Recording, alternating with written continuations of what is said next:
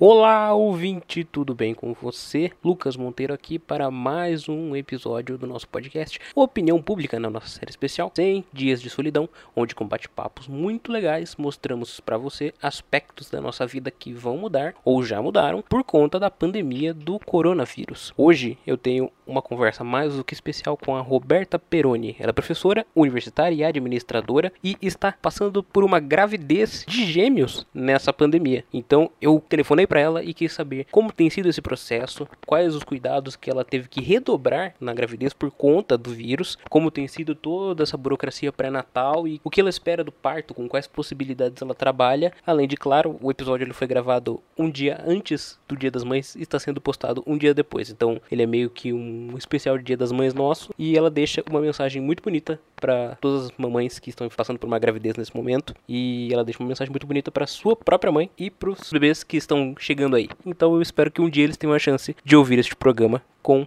a mamãe deles passando por todo esse processo nesse mundo caótico de 2020 que estamos vivendo. É isso. Eu espero que vocês gostem do papo. Fiquem com o programa. Valeu, falou, até mais. Tchau, fui.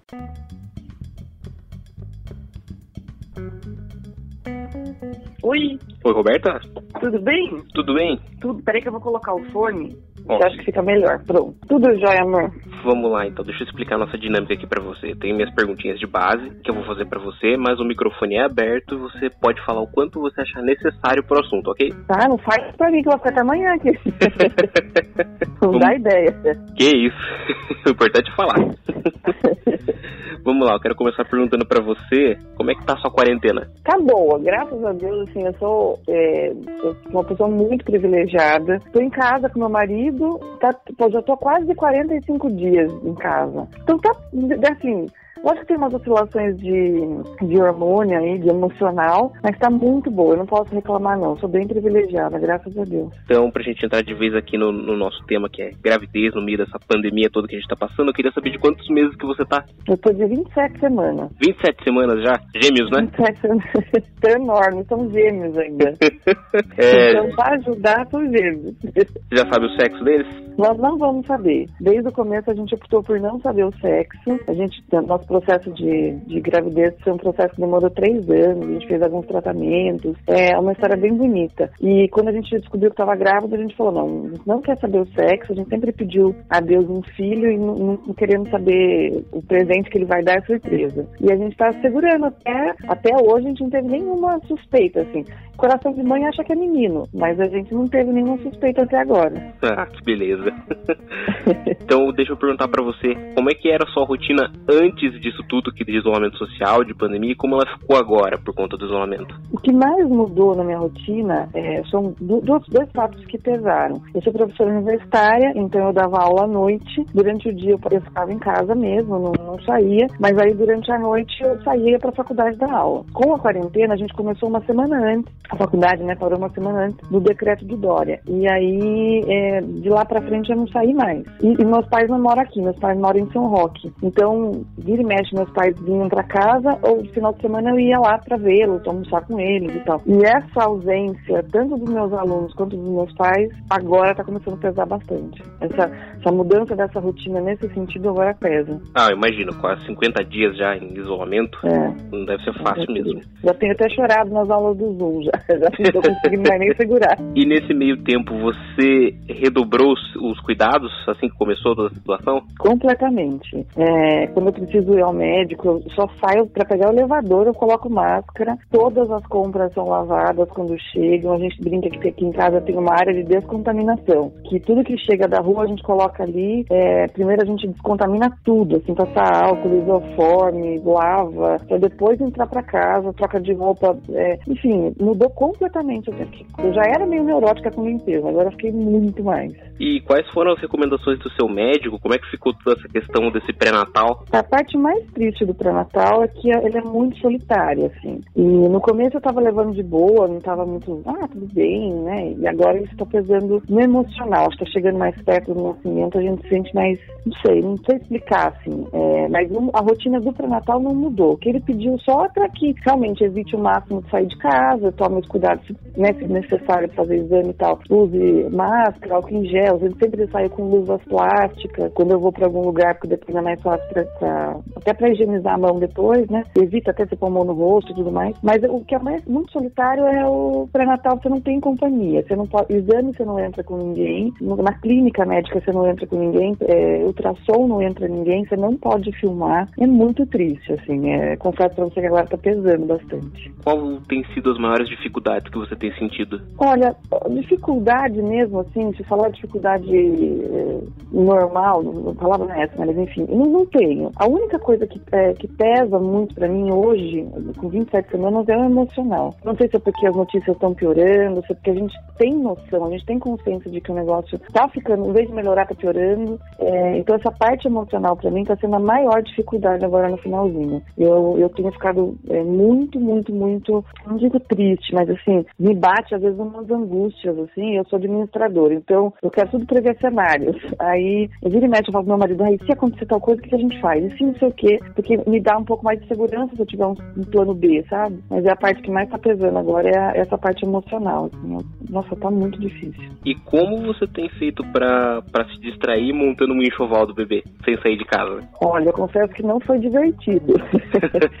porque é tanta preocupação se vai chegar, se vai dar tempo. Lógico que, eu, assim, dentro da medida do possível, a gente aproveita. Essa é uma gestação tão desejada, são dois filhos que são tão amados, tão, que, tão, tão, tão desejados, que tudo acaba se tornando é, gostoso. Mas, de qualquer forma, não foi uma coisa assim, tipo, ai, ah, vou olhar, vou ver tudo assim, tudo pela internet. Graças a Deus eu consegui fazer tudo pela internet. Tudo, exatamente tudo. Desde a roupa de cama dos nenês até o tapete, é, berço, papel de parede parede, tudo pela internet. É, então, assim, é, fiz, fui, a gente montou do jeito que a gente queria, tá dando tudo certo, graças a Deus, faltando pouquíssimas coisas para acabar é, de montar o quartinho, as coisinhas dele estão todas aqui, a gente comprou muito pouca coisa, porque aquela história de criança pede e tal, a gente aproveitou a onda e já foi minimalista.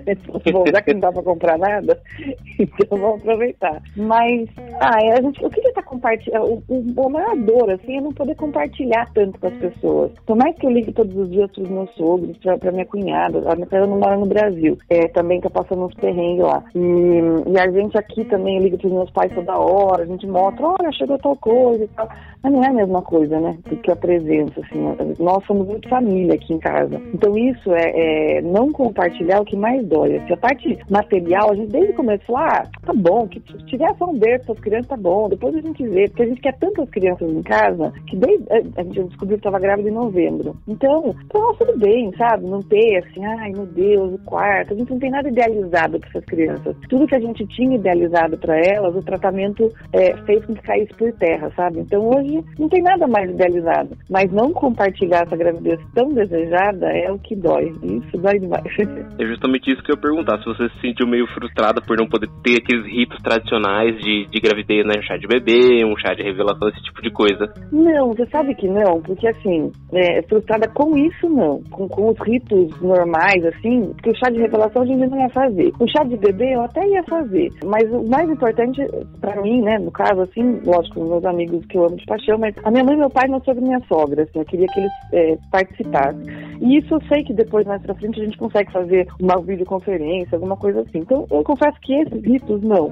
Mas uma coisa que já me fez chorar muito é porque eu tinha, antes da pandemia, lá em janeiro, fechado um pacote de fotografia de parto. Hum, e isso me dói o coração, que eu já chorei. Assim, dois dias, quando eu paro pra pensar, eu choro. Porque eu sei que alguém vai tirar foto, sabe? Você dá um celular na mão de alguém, alguém vai filmar. Mas não é a mesma coisa do que a gente tinha escolhido uma fotógrafa muito maravilhosa, com um olhar muito humano, muito sensível. E eu tinha idealizado essas, essas, imagens porque é o sonho da minha vida, essas crianças, né? E, e isso me dá até fala me emociona. Eu fico muito triste de saber que eu não vou poder ter essas fotos. Isso para mim é triste. O resto tudo bem, mas isso.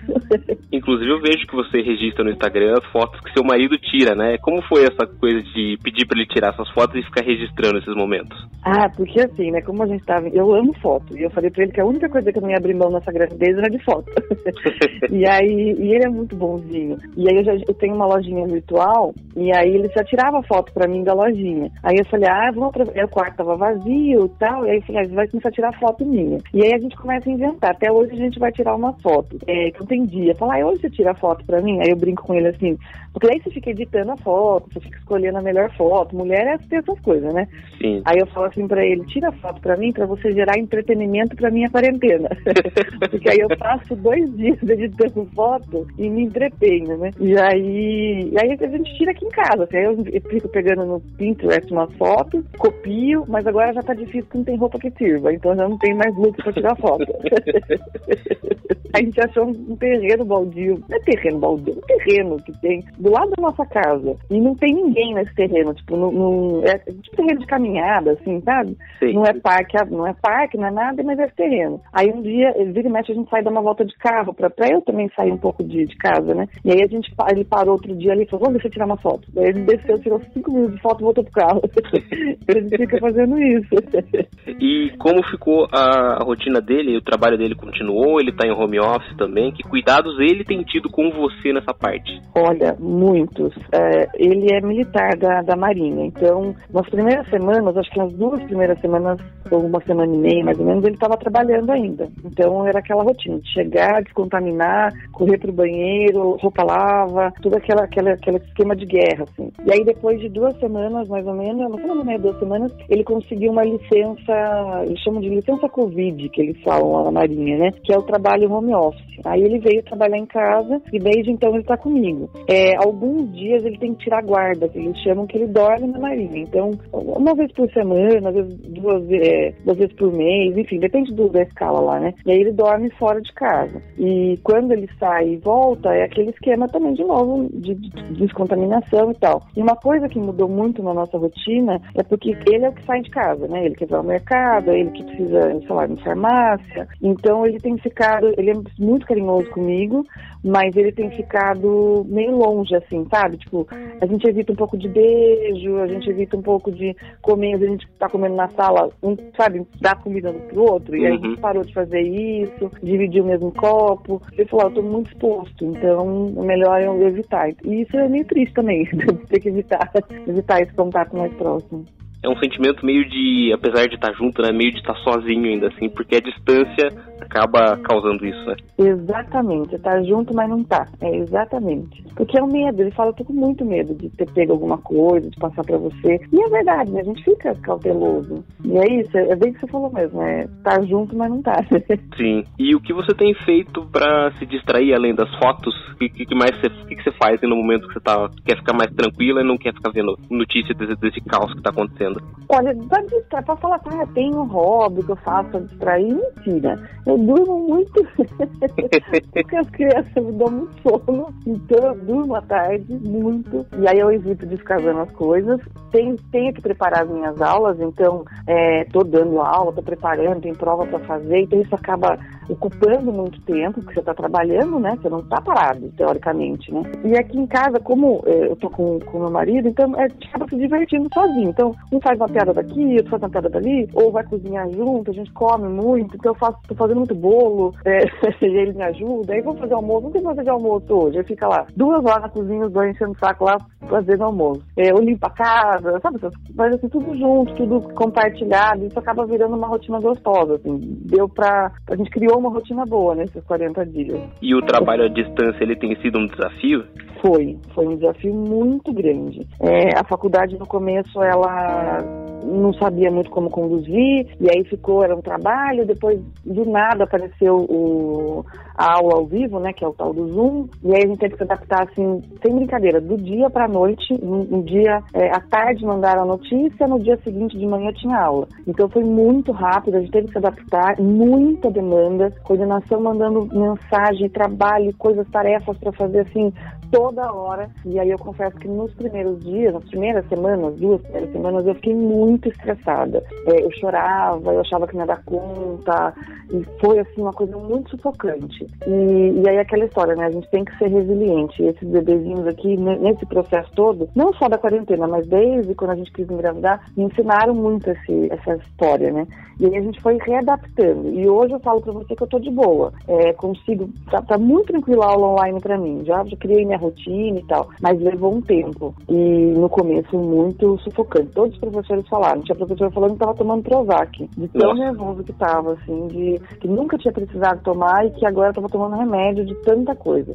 Agora eu acho que todo mundo já criou uma rotina. E, mas é triste, assim. Eu, essa semana chorei vendo meus alunos. Eu tenho uma turminha que vai se formar agora. Eu, eu vou estar de licença no final do ano, então caiu a ficha que talvez eu nem consiga dar um abraço nele, sabe? Então eu, eu abri a sala de aula e começo, boa noite, professor, e os neném, mostra a barriga. E aí eu já caí no choro, já falei, ai, gente, não deu.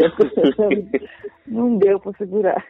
Deixa eu te perguntar então, Roberta, como é que você tem planejado o parto? Ele vai ser acompanhado de uma doula, não? Como é que tem sido esses preparativos? Não, desde o começo eu já sabia que ia ter que ser cesárea, por, por N coisas, por N motivos, pela idade, por serem gêmeos e tal. É, não tem doula, vai, vai ter que ser. Porque também assim, como é gêmeos, e eu tenho uma série de, de, de fatores, então vai depender muito da, da hora, né? Eu ter, ter que ser uma cirurgia, enfim. E aí eu não, não peguei doula. O que eu tenho é uma consultora de, par, de amamentação que vai estar junto no parto e, é, e ela, ela, trabalha junto com o meu obstetra. Então é só ela que vai estar junto. E você trabalha com a possibilidade de, de repente, ter que acabar fazendo um parto em casa? Não, não trabalho com essa possibilidade. De jeito nenhum, tem condições. Tem um, tem um bebê que está sentado. Nossa! Não, não tem essa coisa, nem que eu saia a pé, porque eu moro aqui no Parque das Águas, perto do Parque das Águas. Eu falei que eu vou a pé até o bombeiro ali, grito pro bombeiro. Fala, me corta, bombeiro. Então, na menor possibilidade. E qual tem sido o, os seus medos de ter um parto agora, no, nessa pandemia, de botar um filho no mundo nessa situação agora?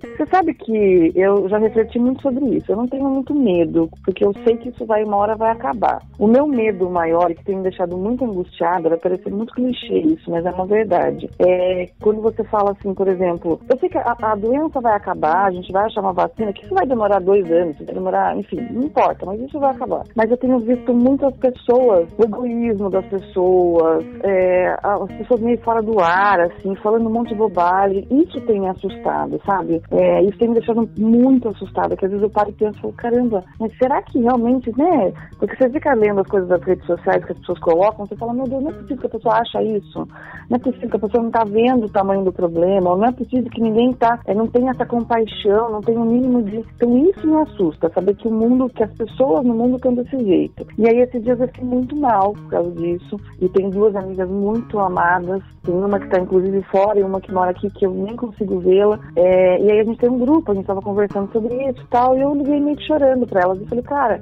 como é que eu vou trazer crianças para esse mundo? Esse mundo tá tão estragado, né? Não por causa da doença, mas porque parece que a doença potencializou pior nas pessoas. A impressão que eu tenho é mais ou menos essa. E aí uma delas falou assim para mim: para com isso, para de chorar. E você tem que entender o seguinte: você é uma pessoa, eu, é aquela coisa amiga, né? Começa a puxar o saco. Ela falou assim: fique feliz de ter, trazer crianças para o mundo, porque você pode mudar. É, essas são duas crianças que vão pensar diferente, são duas crianças que vão ajudar é, a, a, somar nesse, nessa parcela de pessoas boas, né? Então, em vez de você ficar triste que você está trazendo crianças para o mundo nessa condição, fique feliz, porque elas vão somar, são, são crianças que vão somar na, na, turma boa aí, né? E aí me dá um pouco mais de tranquilidade. Mas isso me, me deixou um pouco mal, assim, confesso para você que quando eu vejo algumas coisas eu falo, caramba, sabe? E essas pessoas estão tendo filhos, e esses filhos vão conviver com os meus, sabe? É isso que eu fico meio assim. E deixa eu te perguntar com cuidados de novo. É, sua alimentação mudou? Que cuidados você tem tido com a alimentação agora? Tinha mudado, tinha ficado maravilhoso, tava, nossa, tava lindo. e aí, na ansiedade da quarentena, me enfiei no doce, tô comendo chocolate nem uma doce. Até a médica, o meu médico, eu falo médica porque a enfermeira obstetra, que é essa consultora de alimentação, é a esposa dele. E aí ela falou, daí ela, ela que me atende, eu falo que ela é médica também, mas não deixa de ser, né? E aí ela falou assim, no começo ela me xingava, ela falou, ai, você tá engordando muito. E eu falava, imagina, mas são dois e tal. E ficava ali, né, aquela guerra eu com ela. Aí agora, esses dias eu fui lá, ela, ela olhou, ela falou, você tá três quilos a mais. Daí eu olhei pra cara dela assim, ó, tudo bem, eu sei, você tá ansiosa, né? já já nem briga mais. Falei, que bom, então tá bom, porque eu tô comendo muito doce. É, é uma válvula de escape, né? Não adianta a gente acabar. Sim, não tem como dar uma fugidinha, dar uma beliscada, de repente num doce. É, é, é o, a alegria é tomar um sorvete, por exemplo, sabe? Sim. Deixa eu falar para você, pedir para você então dar uma dica para outras mamães aí que estão grávidas agora estão com medo de passar por, essa, por esse momento, com, com medo de, de coronavírus, com medo de, de dar à luz agora. Que, que dicas você pode dar para essa, essa mãe? Dica meio complicado, mas coitado de mim da dica. é, mas não tem, assim, não tenho medo, assim. Saibam que essa criança, ela, ela veio para vocês por algum motivo. Deus sabe de todas as coisas, é, não importa, enfim, eu, eu sou católica, então eu acredito em Deus, mas não importa qual a sua crença, se apegue nisso, né? Se apegue que é, tudo tem um propósito. E se essa criança veio para sua vida, é porque ela tem um propósito para ver. É, os hospitais, por mais caótico que a gente é, esteja a situação, aqui em Sorocaba a gente ainda está um pouco mais privilegiado, os hospitais têm um pouco mais de condição para gestante. Eu tenho sentido esse cuidado muito grande quando eu tenho feito meus exames, enfim. Então, se apega nisso. Essa criaturinha está vindo aqui para trazer luz para vocês. É, não tenho medo. Deus sabe o que faz, as energias do universo sabe o que faz e nós somos portais mesmo. As mulheres são muito maravilhosas, muito abençoadas por terem essa graça. E uma outra coisa importante, está chegando o Dia das Mães, é fugir um pouco do assunto, mas tem a ver com maternidade, com medo e com, enfim. Eu sofri muitos anos é, de infertilidade e era muito triste quando eu chegava nessa época do ano e eu via as mães é, falando, ai, porque eu sou abençoada, porque o meu ventre, porque a criança. E nesse processo todo eu escutei uma coisa muito legal, que era assim, não importa a forma como o seu filho vem até você, ele sempre vai achar um jeito de chegar até você. Então, se a mãe tá, se as mamães estão nervosas aí, pensa sempre isso, sabe? Não importa a condição, ele sempre vai achar um jeito de chegar até você. A gente tem uma ligação, seja ela pelo ventre, seja ela é, adoção, ou seja, enfim, um filho, é, não importa, ele vai chegar para você. Então, tenha fé, acredite que que é isso. Esse vai ser seu primeiro dia das mães agora, né? Meu primeiro dia das mães. E qual o sentimento? Muito amor, mas também muito triste, porque queria muito, muito poder abraçar minha mãe. E por mais que eu vá vê-la, a gente tem que ficar longe e tal. Então. E, e também mistura o sentimento de ao mesmo tempo que eu estou extremamente feliz por ter esses dois aqui, é, eu sei o quanto quantas, quantas, quantas mulheres estão tristes em casa, assim como eu passei muitos dias das mães tristes. Então isso mexe muito comigo. Porque eu queria que todas as mães pudessem estar felizes nem eu, todas as mulheres, né, pudessem estar felizes nem eu, e eu sei o quanto tenho amigas muito queridas que estão sofrendo de infertilidade também. E Dia das Mães, para mim, é muito feliz, mas ao mesmo tempo, me, ainda mais esse que é o primeiro, né? me faz lembrar de tantos Dias das Mães que eu passei chorando. Então, sei lá, é um alívio, com alegria, com, é, com desejo de que todo mundo consiga também, com saudade da minha, sabe? É muita coisa junto. Com hormônio, é muita coisa. É, Roberto, deixa eu perguntar para você então. Você acha que o mundo ele nunca mais vai ser o mesmo depois dessa pandemia?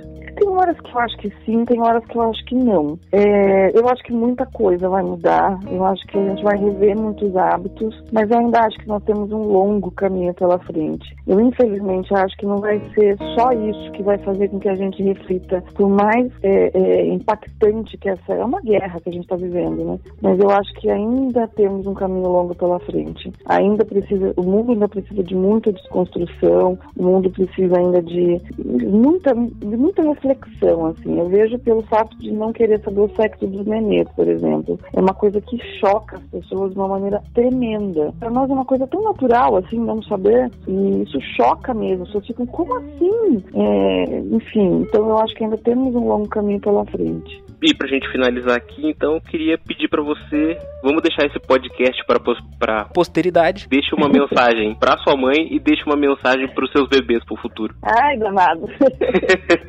é, o que eu diria para minha mãe é que hoje eu entendo quando ela falava que é, é, é, é eu olhar para ela e falar assim, mãe, é tudo isso que você sente por mim? É, é, esse o amor que você sente por mim? Porque hoje eu consigo entender o amor que ela sente por mim e é uma coisa surreal. É, então dizer para minha mãe assim, nossa mãe, agora eu entendo você, sabe? E para esses pequenininhos aqui, eu queria dizer para eles que eles são as coisas mais desejadas do mundo na nossa vida, que eles são muito amados e que a gente moveu céus e terras para que eles estivessem aqui e que eu não vejo a hora de ver a carinha desses dois, que eu não vejo a hora deles estarem aqui comigo e que eu vou contar para eles todo esse processo, é, que eles vão saber tudo o que aconteceu quando eles estavam na barriga da mãe e que a gente ainda vai dar uma risada do futuro, se Deus quiser.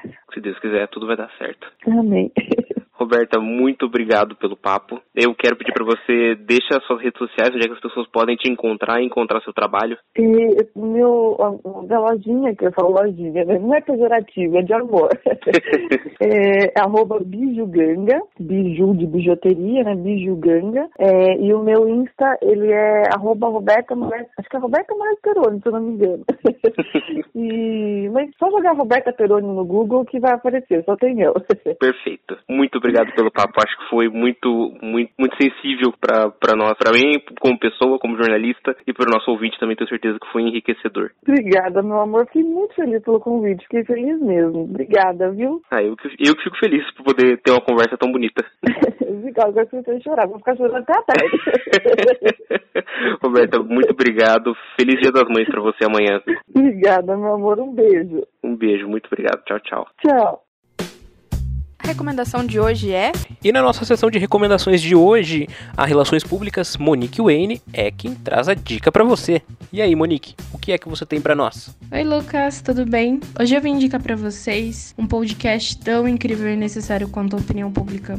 O Bom Dia Óbvios é um braço da agência Óbvios, narrado pela Marcela Ceribelli, dona de uma das vozes mais gostosas para se ouvir da atualidade. Além de uma narração deliciosa, ele sempre traz assuntos muito pertinentes e importantes para a gente abordar enquanto sociedade e enquanto ser humano mesmo. Nessa crise que a gente tem vivido de pandemia, coronavírus, quarentena, eles trazem uma série especial que ajuda muito os ouvintes a entender melhor um, um pouco, pelo menos, do que está acontecendo no mundo e de como lidar com essa situação como pessoa. Ela começa contextualizando analisando o que rolou, como esse vírus surgiu, com a ajuda de uma médica, óbvio. Passa por situações que a gente precisa explorar cada vez mais enquanto pessoa, que é saúde mental, por exemplo. Com a co-apresentação de um psicólogo,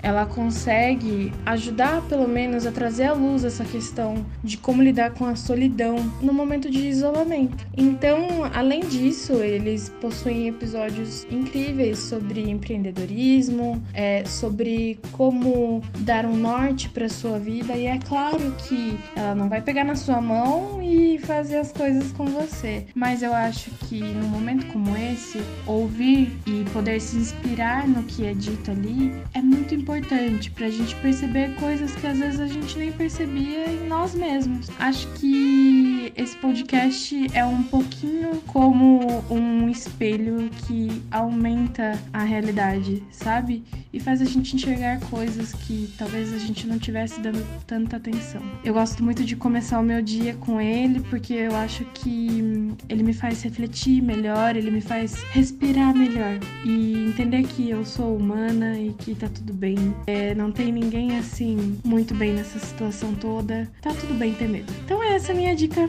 Um beijo. O podcast Opinião Pública fica por aqui. Eu agradeço imensamente a sua audiência, ouvinte, e eu espero que você tenha gostado. Não esqueça de nos seguir nas redes sociais, arroba, arroba Casa de Vó Podcast, em qualquer rede social que você procurar a gente aí, vai estar tá esse usuário. E também nos principais aplicativos de podcast: Spotify, Google Podcasts, Apple Podcasts, Castbox, Pocket Casts, por aí vai. Escolha o seu favorito e siga a gente nestas plataformas. É isso, muito obrigado. Eu volto quanto antes, que eu espero que esse quanto antes seja amanhã. Valeu, falou, até mais, tchau, fui!